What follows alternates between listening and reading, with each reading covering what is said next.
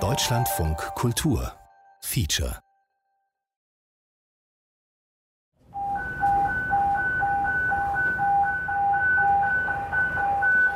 Ready?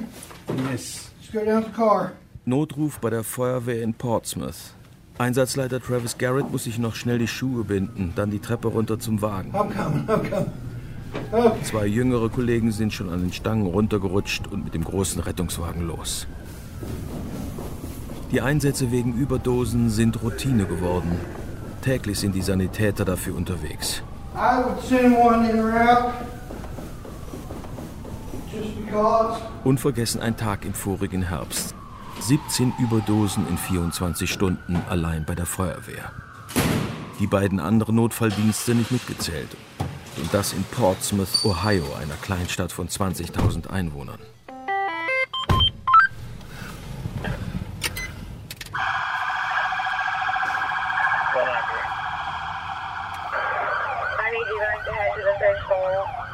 Painkillers. Die Opiatkrise in den USA. Feature von Lorenz Rollhäuser. Requesting PD assistance just in case. There's a male that passed out. Auslöser der Krise sind Opiate und ihre halbsynthetischen Verwandten, die Opioide. Oft sind es Schmerzmittel, entweder von Ärzten verschrieben oder auf dem Schwarzmarkt gedealt, vorzugsweise Oxycontin. Mittlerweile aber ist meistens Heroin der Grund, häufig mit Fentanyl gestreckt. Fentanyl ist zigmal stärker als Heroin. Für den User macht das die Dosierung unberechenbar. Entsprechend steigt die Zahl der Überdosen oder ODs, wie sie hier sagen. Zeitweise wissen sie gar nicht mehr, wohin mit den Leichen. Car 2 to dispatch. Car 2 is on the scene. Halten vor einer Kneipe neben ein paar Motorrädern. Der große Rettungswagen ist schon da. Let's go see where he's at.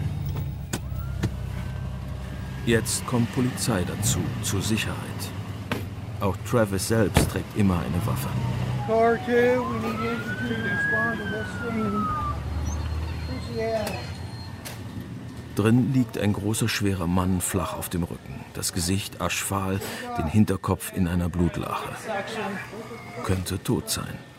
Aber er schnappt ab und zu nach Luft. An die Arbeit. Puls, Blutdruck, Blutzucker checken. Über 120 Menschen sterben zurzeit in den USA an Überdosen jeden Tag. Ein Vielfaches davon wird gerettet und in Krankenhäuser gebracht. Wenn schlechtes Heroin auf den Markt kommt, merken es die Rettungsdienste als Erste. Die Crack-Epidemie der 80er Jahre wütete vor allem in den schwarzen städtischen Vierteln. Von den Abhängigen hieß es damals meist, sie seien selbst schuld.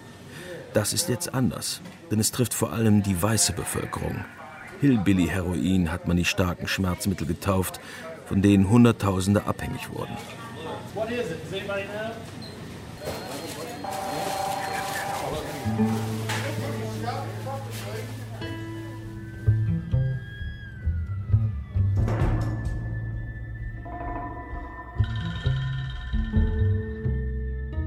Okay, my name is Charles Vance. Charles Vance, I am a uh, native of Boone County, West Virginia. Born in Boone County, West Virginia.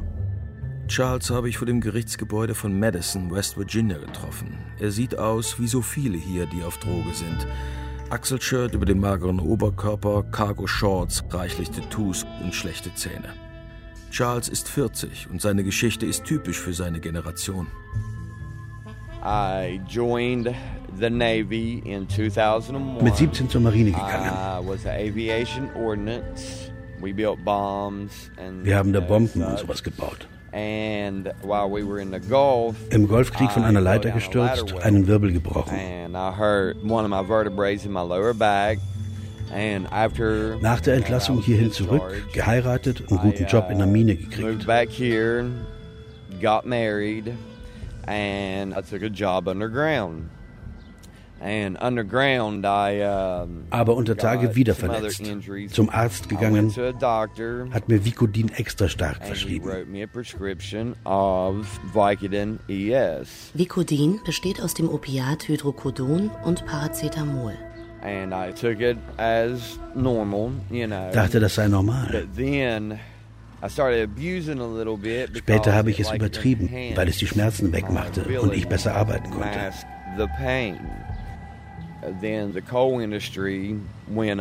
Dann ging es mit den Kohleminen The bergab. hydrocodone wasn't working Das anymore. Hydrocodon wirkte nicht mehr, I, also auf uh, Oxycontin umgestiegen. Damals wurden wir hier damit The überschüttet. place was flooded by it. Oxycontin ist Oxycodon, ein starkes Opioid. I got divorced and it just progressed from there. Dann Ehe geschieden und so ging es immer Got weiter. hemmed up in a crime that I had no part Über ein Jahr im. Knast, unschuldig. Then got clean. Im Knast clean geworden, aber hinterher keine Arbeit gefunden. The economy just was nothing. Arbeit gibt es in all diesen Kleinstädten wie Madison nach dem Ende der Kohleindustrie eigentlich nur noch bei McDonald's, Wendy's oder Pizza Hut.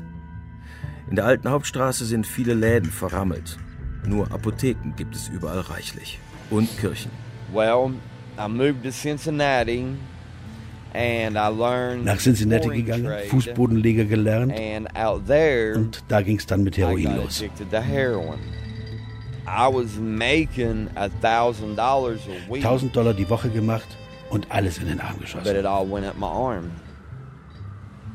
Aber dann hörte ich von Subutex. Subutex. Subotex ist reines Buprenorphin, Okay. stillt die Sucht, ohne Halt zu machen. And that worked fine for me. Das vertrug ich gut. no headaches, and I felt normal. Keine Kopfschmerzen, kein High. like Wird in. West Virginia aber nur schwangeren Frauen verschrieben.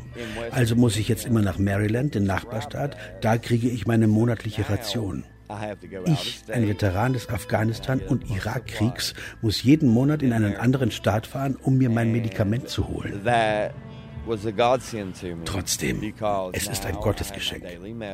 Ich habe meine tägliche Dosis, straightened back out. krieg meine Sachen gebacken. Nächste Woche fange ich als Staplerfahrer an. life has done a complete 180. Mein Leben hat sich um 180 Grad gewendet. Kein Gedanke an Heroin. Ich habe das Sorgerecht für meinen uh, Sohn, der ist pick him 13. up, Ich wecke ihn morgens, bringe ihn zum bus. But methamphetamines has taken this town over. Aber die ganze Stadt ist jetzt auf Meth. Ich habe meine beiden Brüder dadurch verloren und auch meinen besten Freund. best friend forever to it. And it just makes these people insane. Die Leute werden davon völlig verrückt. Now, like with the Subutex, I don't get high from it. Subutex macht nicht Uh, high. Ich bin normal. Und das ist alles, was ich will.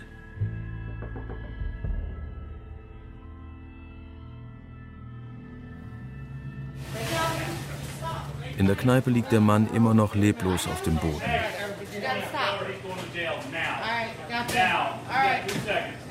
Einer der Polizisten schickt barsch zwei Neugierige weg. Der Mann sei von der Toilette zurückgekommen und dann urplötzlich vom Hocker gefallen, sagt die Frau hinterm Tresen. Vielleicht doch keine Überdosis. Er sieht so gar nicht aus wie die vielen Drogenabhängigen, die nur noch Haut und Knochen sind.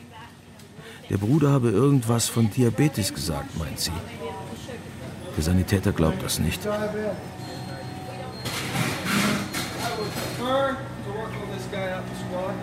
Er saugt dem Bewusstlosen den Schleim aus der Nase, will ihn aber lieber im Rettungswagen weiter behandeln.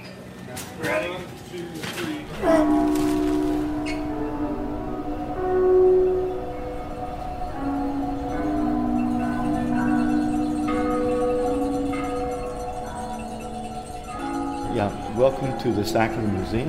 Willkommen im Sackler My name Museum. is Walter Wu, and the tour that I'll be leading you to Ich bin Walter Wu. Buddhist art tour. Wir machen heute eine Führung zu buddhistischer Kunst. Ein ganzer Raum nur mit Glocken. Ein Raum weiter Skulpturen von Ganesh, von Shiva, all den indischen Göttern. Und alles vom Feinsten. Die Ausstellung nebenan heißt Promise of Paradise. The Sackler Museum original collection was donated by Arthur M. Sackler in Die 1982. ursprüngliche Sammlung war ein Geschenk von Arthur M. Sackler. He's a medical doctor. Er war Arzt, Made his machte money sein Geld mit medizinischen Zeitschriften und der Herstellung von Medikamenten. manufacture of drugs, and he donated 1982 schenkte er dem Museum 1000 provided Objekte. also. Außerdem spendete er Geld für den Bau. Die Sackler Gallery ist Teil der berühmten Smithsonian Institution und damit Teil der großen Museen in der Hauptstadt Washington. He collected collections. Er sammelte Sammlungen. He didn't do everything on his own. Wenn er eine Sammlung sah, hat er sie einfach komplett aufgekauft. He bought the whole thing. he had that much money. He didn't have time. Er hatte so viel Geld, aber keine Zeit.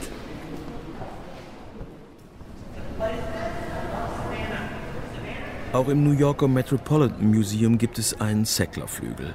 Darin der ägyptische Tempel von Dendur, der in den 1960ern vor dem Untergang in einem Stausee des Nil bewahrt wurde.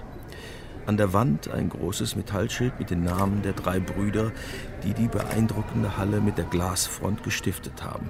Arthur M. Sackler, Mortimer D. Sackler, Raymond R. Sackler.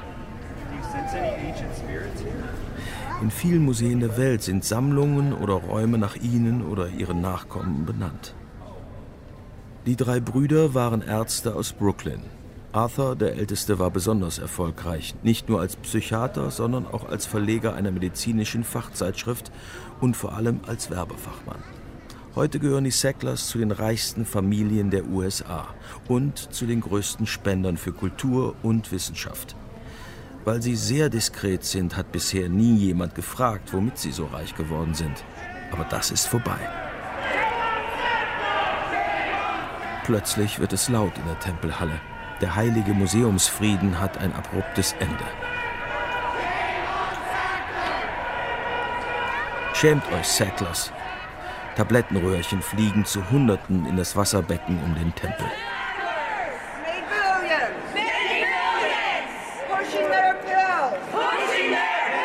Nan Goldin, weltbekannte Künstlerin und Fotografin, führt den Protest an, weil sie Sacklers Kundin war. Nach einer Handoperation in Berlin wurde ihr, obwohl sie früher schon mal heroinabhängig war, Oxycontin verschrieben. Vier Jahre lang kam Goldin nicht mehr von den Opiaten runter. Der Wirkstoff von Oxycontin ist Oxycodon, ein halbsynthetisches Opiat. 1917 in Deutschland entdeckt, wurde es unter dem Namen Eukudal von der Firma Merck vertrieben. Hitler verlangte in seinem letzten Jahr oft nach Eukudal, von Leibarzt Morell persönlich gespritzt. Eukudal wurde in Deutschland 1990 vom Markt genommen. Nur fünf Jahre später wurde Oxycodon unter dem Namen Oxycontin in den USA zugelassen. Drei Jahre danach kam es auch hier als Oxygesik auf den Markt. Es ist absurd. Während Heroin als Teufelszeug streng verboten bleibt, wird Oxycodon, sein engster chemischer Verwandter, plötzlich als wunderbares Schmerzmittel beworben. Oxycontin ist ein Produkt von Purdue Pharma und Purdue Pharma gehörte den Zeckler-Brüdern und ist bis heute in Familienbesitz. Daher die Forderung der Protestierenden, das Geld, das mit Oxycontin gemacht wird, nicht in schöne Kunsttempel, sondern in die Hilfe für Drogenabhängige zu stecken.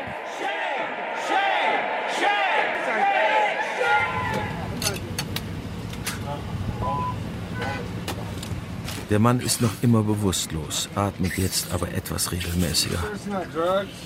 Absaugen. Der Sanitäter ist sich noch immer nicht sicher, was die Ursache ist. Er versucht Naloxon zu spritzen, einen Opiat-Antagonisten, der das Atemzentrum, das bei einer Überdosis gelähmt wird, sofort wieder aktiviert. Aber der Blutdruck ist im Keller und er kann die Vene nicht finden. Einer schneidet die Hose des Mannes auf. Er findet ein Tütchen mit weißem Pulver. Damit scheint es klar.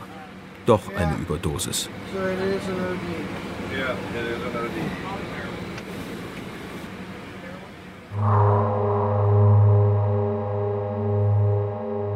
Die Zulassung von Oxycontin wurde in den USA von einer intensiven Kampagne begleitet, die die übliche Schmerzbehandlung für unzureichend erklärte. Kranke müssten unnötig leiden, weil ihnen von den Ärzten die wirksamsten Medikamente vorenthalten würden. Information. Patientenverbände von der Pharmaindustrie finanziert bliesen ins selbe Horn. Ärzten wurde gedroht, dass sie wegen unzureichender Behandlung von Patienten belangt werden könnten. Opioide sollten nun nicht mehr allein Tumorpatienten und Todkranken vorbehalten sein, sondern auch bei starkem chronischen Schmerz wie Rückenschmerz oder Migräne eingesetzt werden. Es besteht kein Zweifel, dass unsere beste und wirksamste Medizin gegen den Schmerz die Opioide sind. Aus einem Werbevideo von Purdue Pharma. Aber gerade von diesen Medikamenten heißt es, sie würden abhängig machen und andere schreckliche Dinge. Now, in fact, the rate of addiction amongst pain patients who are treated by doctors is much less than 1%. Tatsächlich aber liegt die Abhängigkeitsrate von Schmerzpatienten in ärztlicher Behandlung weit unter einem Prozent. Das war die zentrale Aussage, die den Ärzten wieder und wieder eingetrichtert wurde. Weit weniger als ein Prozent der Patienten werden abhängig. Schmerz wurde neben Puls, Atmung, Temperatur und Blutdruck zum fünften Vitalzeichen erklärt. Seine Intensität war vom Patienten selbst in einer Skala von 1 bis 10 anzukreuzen. Auf Fragebögen sollten Krankenhauspatienten nun eintragen, ob ihr Schmerz ausreichend behandelt worden sei. Der Begriff Opiophobie wurde geprägt, um jede Zurückhaltung bei der Verschreibung von Opiaten als krankhaft zu denunzieren. We doctors were wrong in thinking that opioids can't be used long term. They can be and they should be. Wir Ärzte dachten zu Unrecht, dass Opioide nicht auf Dauer angewendet werden könnten. Sie können und sollten. Genau wie das deutsche Eukudalretard sollte auch Oxycontin seinen Wirkstoff verlangsamt freisetzen. Mehr Information. Eine Pille für zwölf Stunden, das war das Versprechen.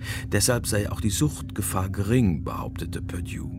Kein High, keine Sucht. So die Logik. Die FDA, die Food and Drug Administration, nahm diese Behauptung für bare Münze und ließ Oxycontin Ende 1995 auch für die Behandlung chronischer, nicht tumorbedingter Schmerzen zu. Dass der Chef der FDA drei Jahre später bei Purdue Pharma arbeitete, war gewiss reiner Zufall. Der Profit von Purdue stieg von einer Million Dollar im Jahr 1994 auf über drei Milliarden im Jahr 2010. Oxycontin war zeitweise das meistverkaufte Schmerzmittel in den USA. Die Sacklers verdienten damit über 16 Milliarden Dollar. Purdue Pharma hat sich zwar 2007 der Falschinformation für schuldig erklärt und gut 600 Millionen Dollar Strafe gezahlt, der gesamtgesellschaftliche Schaden jedoch, den die Opiate anrichten, wird heute auf über 100 Milliarden geschätzt pro Jahr.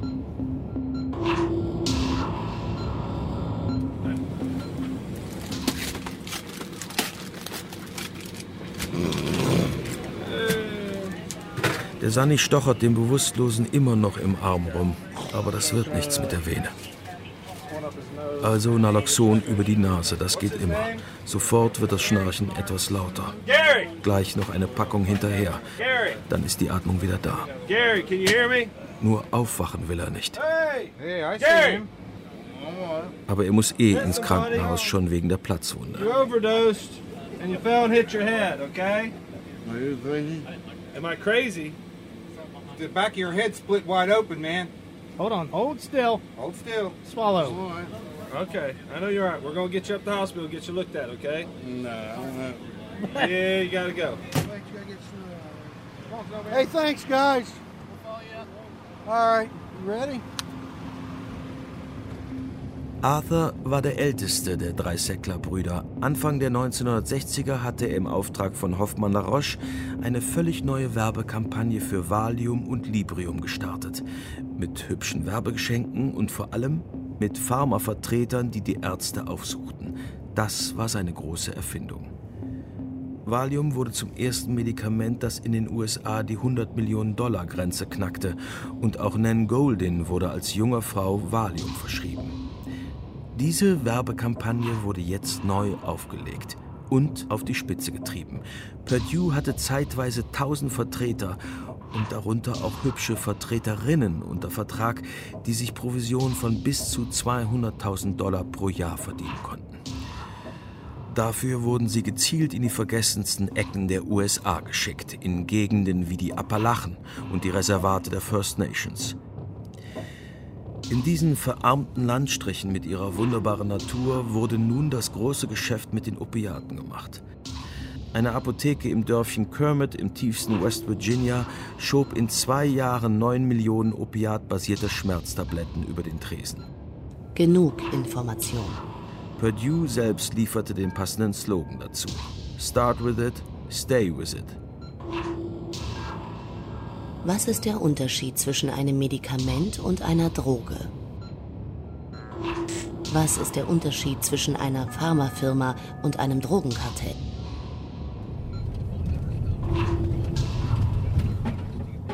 Fährt man heute durch diese Gegenden, in denen Trump den meisten Rückhalt findet, ist das Elend auf den ersten Blick zu sehen. Während die Menschen in der US-amerikanischen Provinz sonst eher mit Fettleibigkeit zu kämpfen haben, sind hier zu viele nur noch Haut und Knochen. Auf Grundstücken und Veranden häuft sich der Unrat. Viele Häuser sind verrammelt. Die wenigen Fußgänger sehen sowieso fast alle wie drogenabhängig aus. Chris Lowry von der Feuerwehr in Portsmouth zeigt mir, wo die meisten Notrufe herkommen. So this is basically we're getting into what we call our our east end. Das ist unser East End. A lot of times where we'll find a lot of these. Und das ist noch gar nichts. Oh. Häuser mit schmutzigen zugehängten Fenstern. Eine Südstaatenflagge mit Totenkopf. Auf einer vermüllten Veranda steht ein vielleicht dreijähriger Junge und schaut mit großen Augen durch ein Gitter auf die Straße. But I've been to all these houses. Ja? Ich war schon in all diesen Häusern. Morgens waren sie wegen eines Notrufs hier. Das Paar lag reglos auf der Veranda. This is where we were this morning. She's probably still laying there. Die beiden schliefen aber nur. Crystal! Crystal! Crystal liegt immer noch auf dem Sofa, You straight? You good? What you doing? hebt nur müde den Kopf. You're not on anything, are you? All right. Huh? 1902 Kindle. Uh, All right. Be good. Need reported death. As long as she can answer your question. Of course, that. normally Solange sie antworten kann, ist alles okay. I knew her back when Ich kannte sie schon, als sie noch als Prostituierte unterwegs war. was prostitution, but she was still had her teeth, and uh, she's just. Da hatte sie noch ihre Zähne. Aber jetzt ist sie ganz tief unten. I've never seen her cleaned up. In the city of Portsmouth, you can't sleep in your car or you can't sleep on the front porch because you're automatically overdosed and everybody who drives by you is going to call in as an overdose. In Portsmouth kann man nicht mehr im Auto schlafen. Oder auf der Veranda. Weil jeder denkt, es sei eine Überdosis. Alle hier kennen das Foto der Polizei aus East Liverpool, Ohio. Die Eltern vorn im Auto bewusstlos, die Köpfe wie verrenkt, die Münder weit offen und auf der Rückbank der vierjährige Sohn. Das Bild war ein Weckruf für das ganze Land. Almost heaven, West Virginia, Blue Ridge Mountains, Shenandoah River. Almost heaven. You like that? Someday I'll play it for you on the harmonica. Huh? You don't like that? All right. Hang on. Just wait a minute. Bud Sears ist 83. Dreimal pro Woche kommt er ins Thomas Hospital in Charleston, West Virginia. Früher war er Ingenieur. Dann hat er jahrelang seine schwerkranke Frau gepflegt. Nach ihrem Tod aber spürte er eine große Leere, bis er von diesen Babys hörte. Spider out. And when I came to volunteer, Und als ich mich als Ehrenamtlicher meldete, hat man mich gefragt, was wollen Sie denn machen, Mr. Sears? the lady says, What would you like to do, Mr. Sears? Und ich sagte, said, ich will Babys schaukeln. I'd like to rock babies. You'd like to what? Was wollen Sie? I want to rock babies. Can I rock babies? Babys wiegen. Geht das? Well, I suppose. Na, ich denke schon. So I've been here over three years. Und jetzt bin ich seit drei Jahren hier. I'm sorry. Bud kümmert sich um Neugeborene von Müttern, die auf Droge sind. Die Babys kommen mit Entzugserscheinungen auf die Welt, sind unruhig, können nicht richtig trinken und schlafen. Und die Mütter wollen oft von ihren Babys nichts wissen. Thank you. That was very nice. That was a very nice burp. Ein feines Bäuerchen. Yeah, it's hard to sing when you're burping. And look how much better you feel. Siehst du, gleich geht's dir See? viel besser. Yeah. You must always smile. Es ist ein Notstand, mit dem jetzt viele Regionen der USA zu kämpfen haben. Das gilt auch für Portsmouth. Kinder werden jetzt schon in anderen Staaten untergebracht, denn Pflegeeltern sind in ganz Ohio nicht mehr zu finden. Foster Parents Needed ist immer wieder auf Schildern zu lesen. Dass Portsmouth schon Anfang der 2000er einer der Hotspots der Opiatepidemie war, hat die Stadt wesentlich einem Mann zu verdanken, Dr. David Proctor.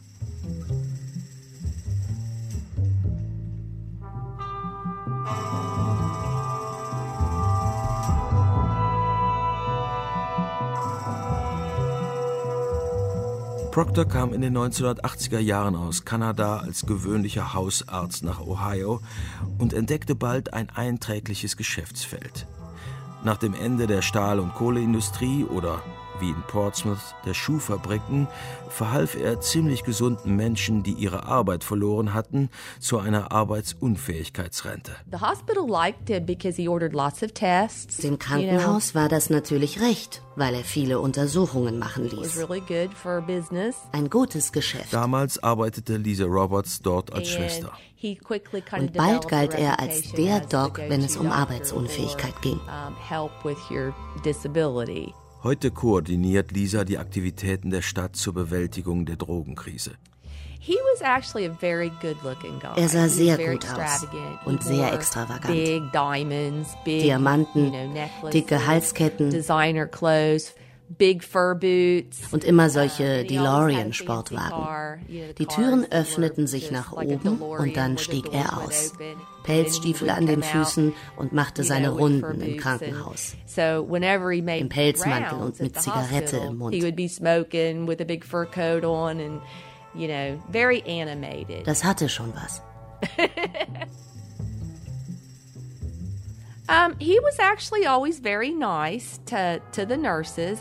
Er war immer nett zu den Schwestern. Mit manchen hatte er was laufen. Wie so ein Arzt aus dem Groschenroman. Und er war total gut darin zu wissen, was die Menschen brauchten oder hören wollten. Wenn sie religiös waren, machte er eine Heilungszeremonie, legte ihnen die Hand auf und befahl den Dämonen zu verschwinden. So. Er war eine Art Chamäleon, aber seine Patienten liebten ihn. Bis heute verteidigen ihn viele Leute.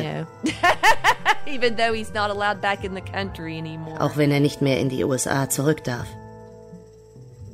Nach ein paar Jahren verlegte Dr. Proctor seine Praxis in ein großes, beigefarbenes Lagergebäude auf der anderen Seite des Ohio, ein paar Meilen nur von Portsmouth. Als dann Oxycontin seinen Siegeszug antrat, erfand Proctor ein Geschäftsmodell, das bald darauf überall in den USA Nachahmer fand, die sogenannte Pill Mill, zu Deutsch Pillenmühle. Die funktioniert in der Regel so.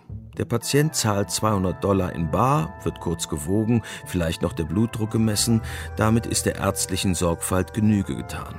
Und weil er über Rückenschmerzen, Migräne, Gelenkschmerzen oder sonst was klagt, hält er im nächsten Moment ein Rezept über hunderte von opiathaltigen Tabletten in der Hand, eine Drei-Monats-Ration, mit der sich im Handumdrehen aus 200 Dollar ein paar Tausend machen lassen.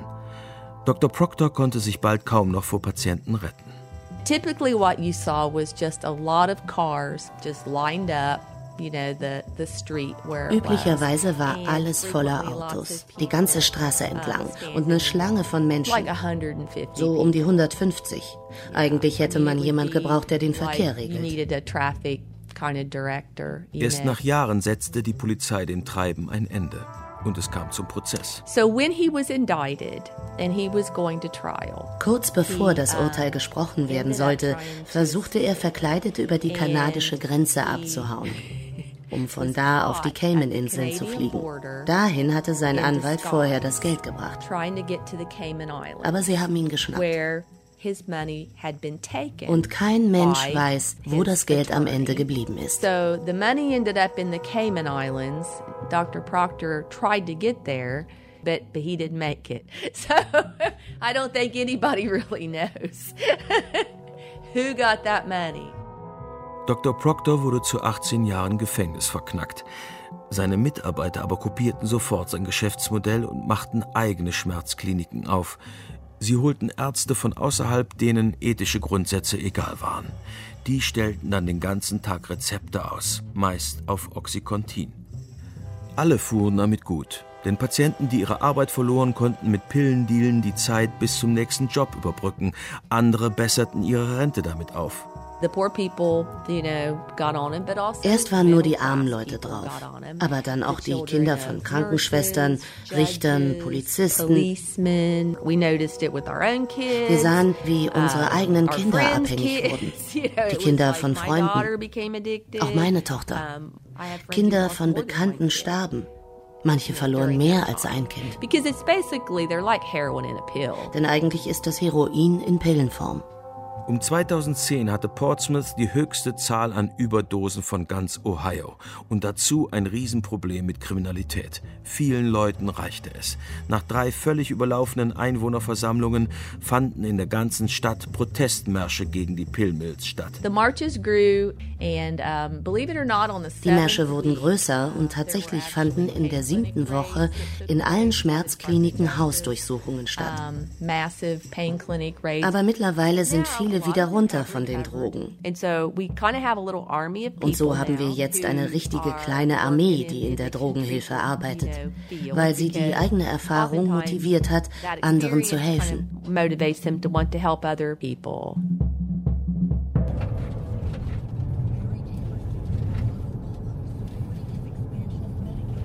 These are all old homes they've turned into Auch das hatte mir Chris Lowry in Portsmouth gezeigt. Fünf oder sechs schöne alte Villen von der Stadt gekauft.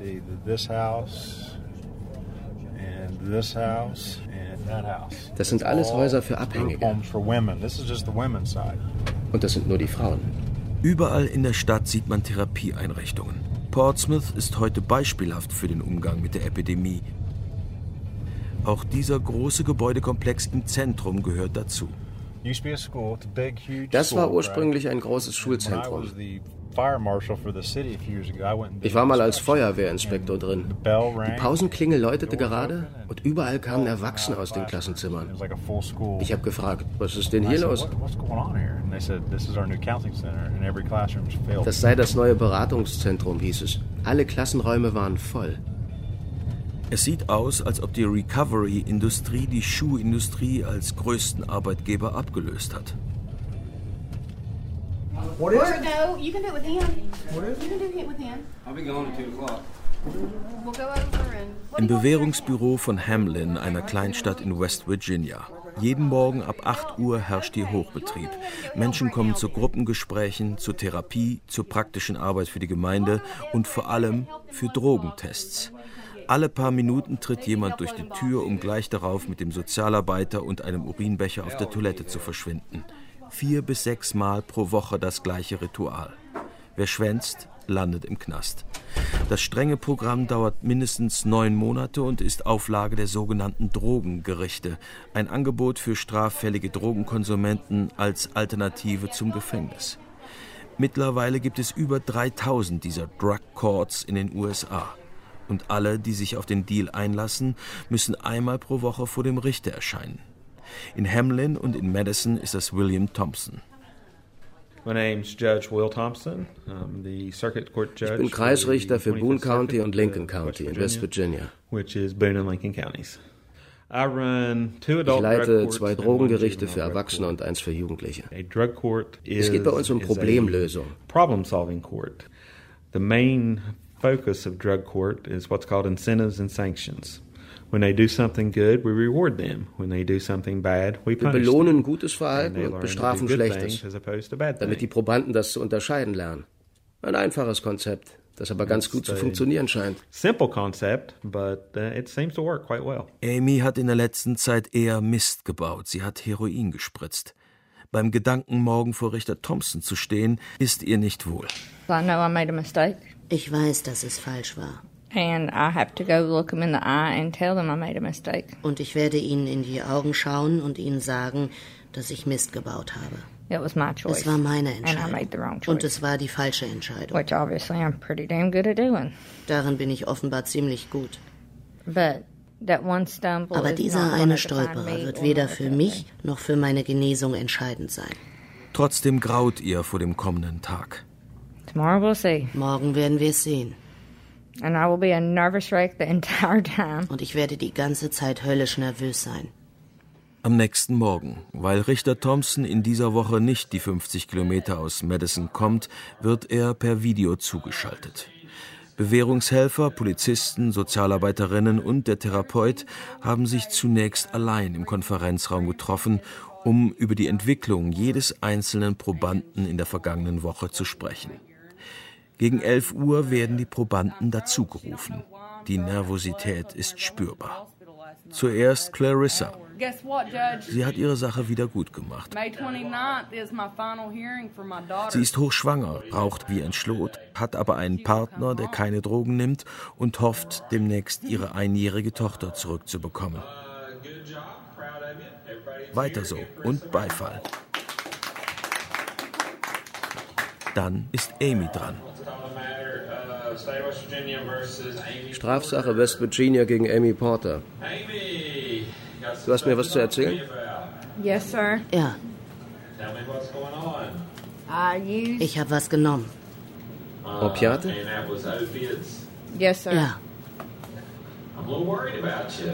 You know, here within a span of a month, Ich mache mir Sorgen. Innerhalb eines Monats zwei Rückfälle? Gibt es irgendeinen Grund dafür? Irgendwelchen Extrastress?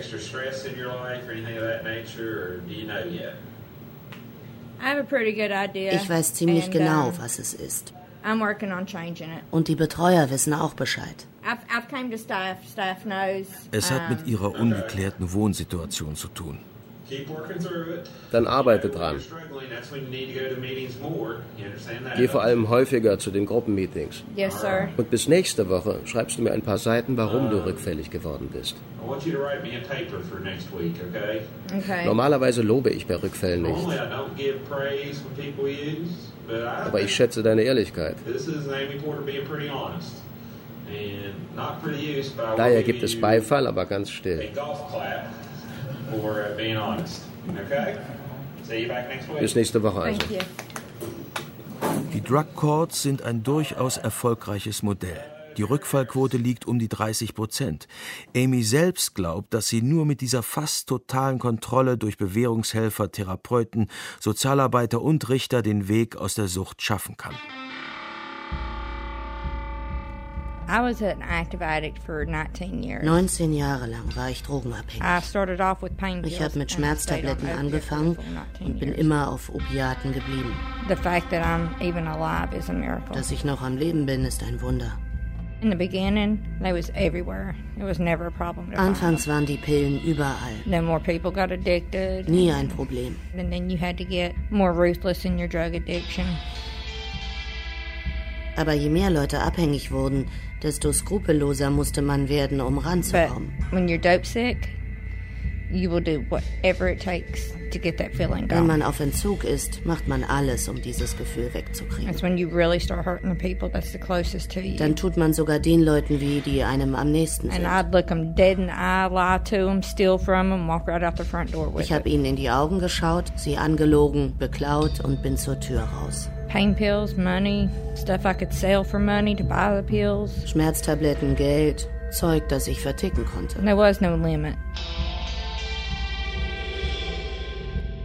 I was an addict and I was proud to be an addict. Ich war abhängig und ich war You stolz know, I'm a darauf. dopehead. You're not. Fuck you. It was that simple. Ich bin me. ein Dopehead, du nicht? Fuck you. So einfach war das. My kids became casualties of my drug use. They've never had a sober mom. Meine Kinder Ever. wurden zu Opfern meiner Abhängigkeit. I loved my drugs more than anything. Sie hatten nie eine nüchterne Mutter.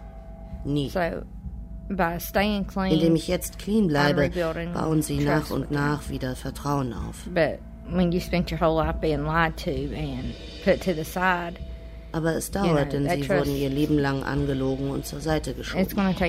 Es wird Jahre brauchen.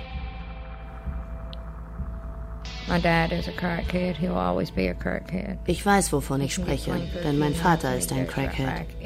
Und er wird immer einer bleiben. Manchmal schafft er es für ein paar Monate ohne, aber dann ist er wieder drauf. Ich muss ihm absolut aus dem Weg gehen, denn sobald ich in seiner Nähe bin, will ich high sein. It's one I have to avoid completely. Honestly, I don't even know what state he lives in right now. Ich weiß auch ehrlich gesagt gar nicht, wo er jetzt lebt. And every day I wait on the phone call telling me that he's OD'd and died. Aber ich warte immer auf den Anruf mit der Nachricht, dass er an einer Überdosis gestorben ist. And it's gonna hurt like hell when I get that phone call. Und das wird höllisch wehtun. When I was little, I was Daddy's girl, his shadow. Denn früher war ich immer Daddys Mädchen, sein Schatten. I can't deal with it no more. Aber es geht nicht mehr. I'm gonna make it. I'm not gonna be another OD. Ich werde kein weiterer Fall für die I'm so Statistik. sick of hearing about the ODs. Keine weitere Überdosis. Too many times. Ich bin es so leid, von Überdosen zu hören. Lost really good friends. All die guten Freunde, die ich verloren habe. I've done this for too long. I don't have another run left in me. Ich habe keinen weiteren Versuch. It's literally get clean or die. Es gibt nur clean werden oder sterben.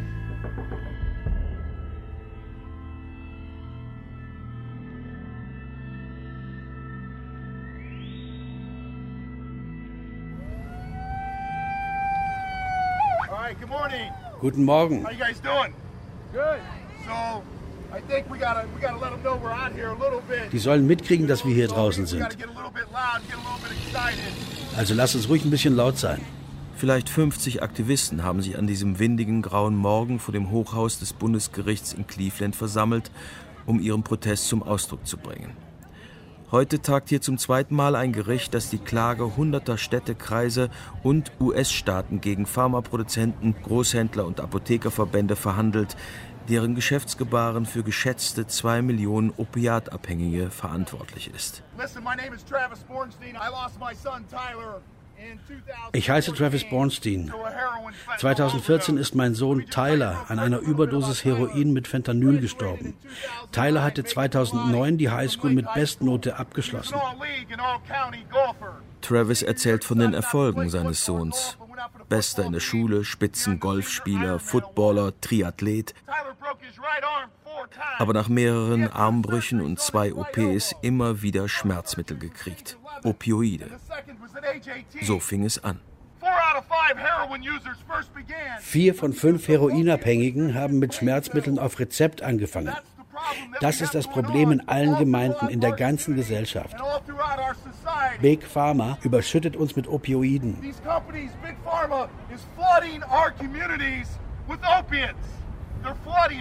Alle Aktivisten hier haben erlebt, wie Familien zerstört wurden, weil Kinder, Mütter, Väter, Geschwister durch Unfälle oder Erkrankungen an Opiate gelangten, um dann, als die Verschreibungen zurückgefahren wurden, auf Heroin umzusteigen. Das war seit Mitte der 90er Jahre überall günstig zu haben, seit Mexikaner aus der Provinz Nayarit entdeckt hatten, dass Opiumanbau mehr einbringt als Zuckerrohr. Sie lieferten saubere Ware zuverlässig frei Haus wie ein Pizzaservice, bis ihnen irgendwann die Polizei auf die Spur kam und andere Drogenkartelle das Geschäft übernahmen, die ihr Heroin nun mit billigem Fentanyl strecken. So ultimately, what happened with Tyler on September 28th of 2014? Tyler was in the process of overdosing. Was also passierte mit Tyler am 28. September 2014? He took my son to a vacant lot and he dumped him in the field and he left him there to die. Er hatte eine Überdosis genommen und die Person, mit der er zusammen war, hat nicht den Notarzt gerufen, sondern meinen Sohn zu einem verlassenen Grundstück gefahren, ihn da abgeladen und sterben lassen. Und genau das geschieht hier überall. Big, Pharma muss endlich dafür zur Verantwortung gezogen werden. Pharmaceuticals must be held accountable. Pharmaceuticals. Unter dem Motto Milliarden, nicht Millionen fordern sie, die Profiteure der Opiatepidemie, die Eigner und Aktionäre, angemessen an den Folgekosten zu beteiligen, für die der Staat angeblich kein Geld hat. We need a settlement for money. Wir wollen einen Vergleich important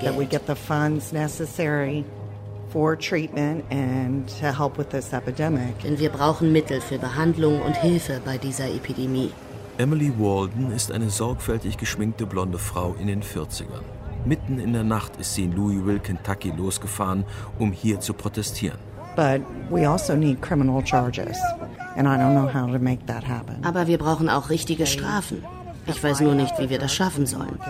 Sie haben bei der Vermarktung ihrer Medikamente gelogen, haben damit Profite gemacht und jetzt sterben 65.000 Menschen im Jahr. Für mich ist das Mord. Emilys Sohn war bei der Armee, ein patriotischer junger Mann voller Idealismus. Als Kind hatte er mehrmals im Krankenhaus Opioide bekommen. Mit 18 probierte er auf einer Party Oxycontin und kam von den Drogen nicht mehr weg, bis ihn drei Jahre später eine Überdosis tötete. Seit seinem Tod ist in Emilys Leben nichts mehr, wie es war. Monatelang war sie vom Schmerz wie gelähmt, bis sie anfing dafür zu kämpfen, dass anderen nicht das Gleiche widerfährt. Doch Menschen wie Emily machen sich mit ihrem Engagement nicht nur Freunde. Viele chronische Schmerzpatienten fürchten, wegen restriktiverer Vorschriften plötzlich ohne Pillen dazustehen. Sie gleichen den Waffenfreunden, die zornig für ihr Recht auf Selbstverteidigung kämpfen. Jeder Eingriff des Staates ist für sie nichts als eine Einschränkung ihrer Freiheit. Und sie haben mächtige Verbündete. Allein drei Pharma-Großhändler gehören zu den 15 umsatzstärksten Unternehmen der USA, gleich hinter Walmart, Apple und Exxon.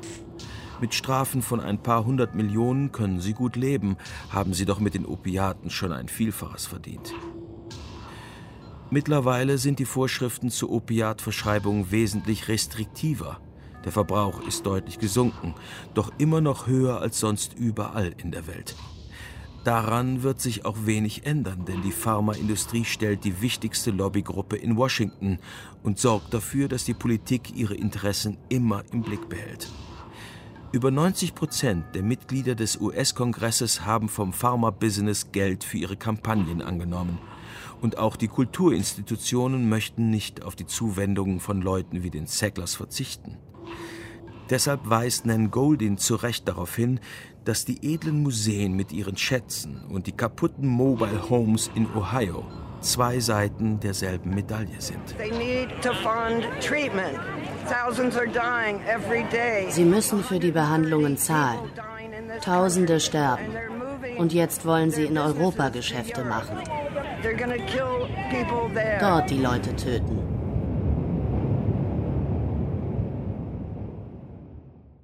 Epilog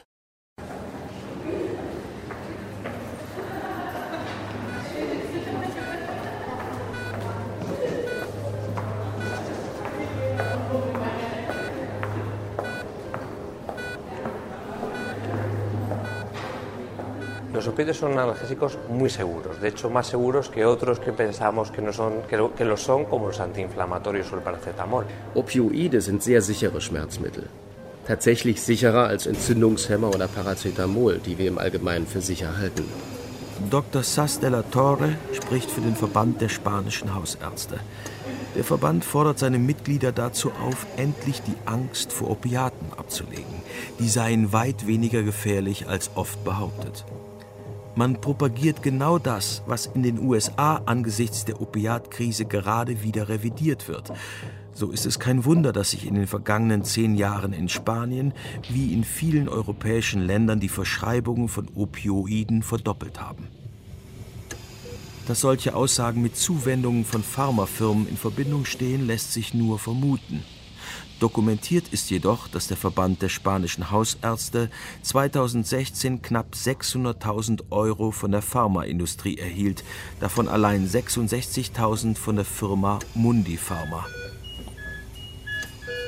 Mundi Pharma gehört genau wie Purdue Pharma der Sackler-Familie und agiert weltweit mit mehr oder weniger demselben Portfolio, fokussiert auf Schmerzbehandlung.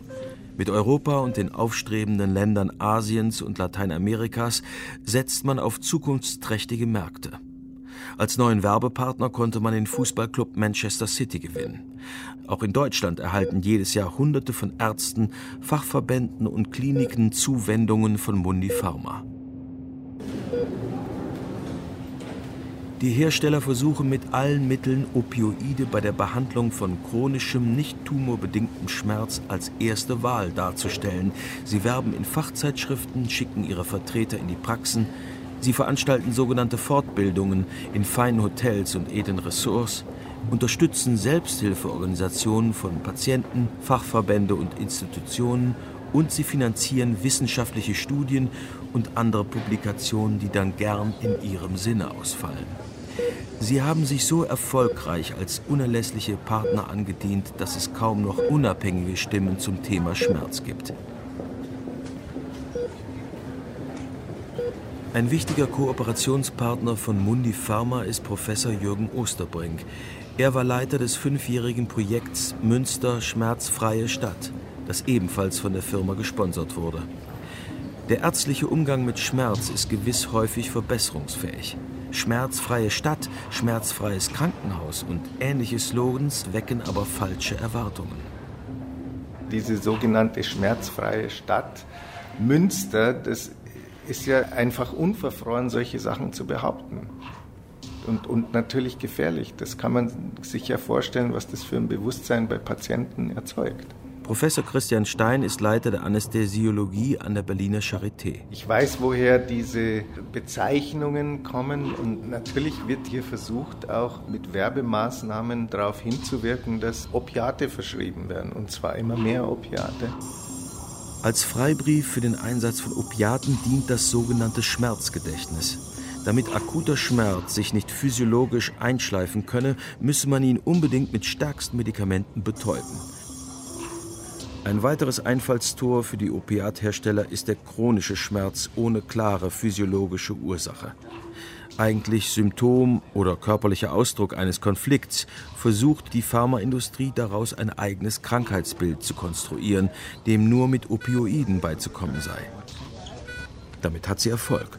Deutschland liegt beim weltweiten Opiatverbrauch nach den USA und Kanada ganz weit vorn und der Löwenanteil der Verschreibungen betrifft Patienten mit chronischen Schmerzen, obwohl Opiate genau dagegen nur selten helfen. Tatsache ist, dass in Deutschland zu viele Opiate verschrieben werden und dass die auch den falschen Patienten verschrieben werden.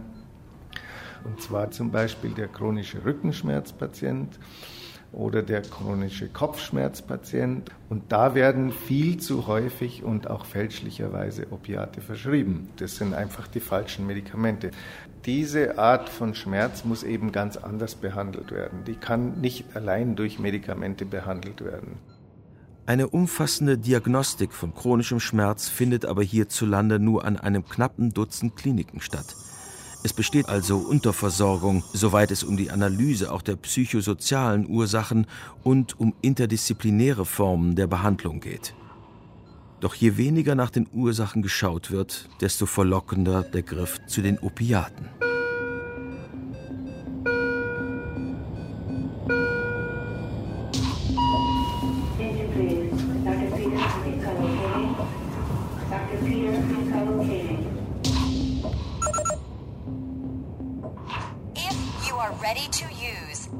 Off red safety guard. Painkillers. Die Opiatkrise in den USA. Feature von Lorenz Rollhäuser. To inject, place black end against outer thigh, then press firmly and hold in place for 5 seconds. Es sprachen Bernhard Schütz, Thomas Arnold, Martin Engler und Britta Steffenhagen. 5, 4, 3, 2, 1. Technische Realisation und Regie der Autor. Injection complete. Eine Produktion des Norddeutschen Rundfunks mit dem Deutschlandfunk 2018.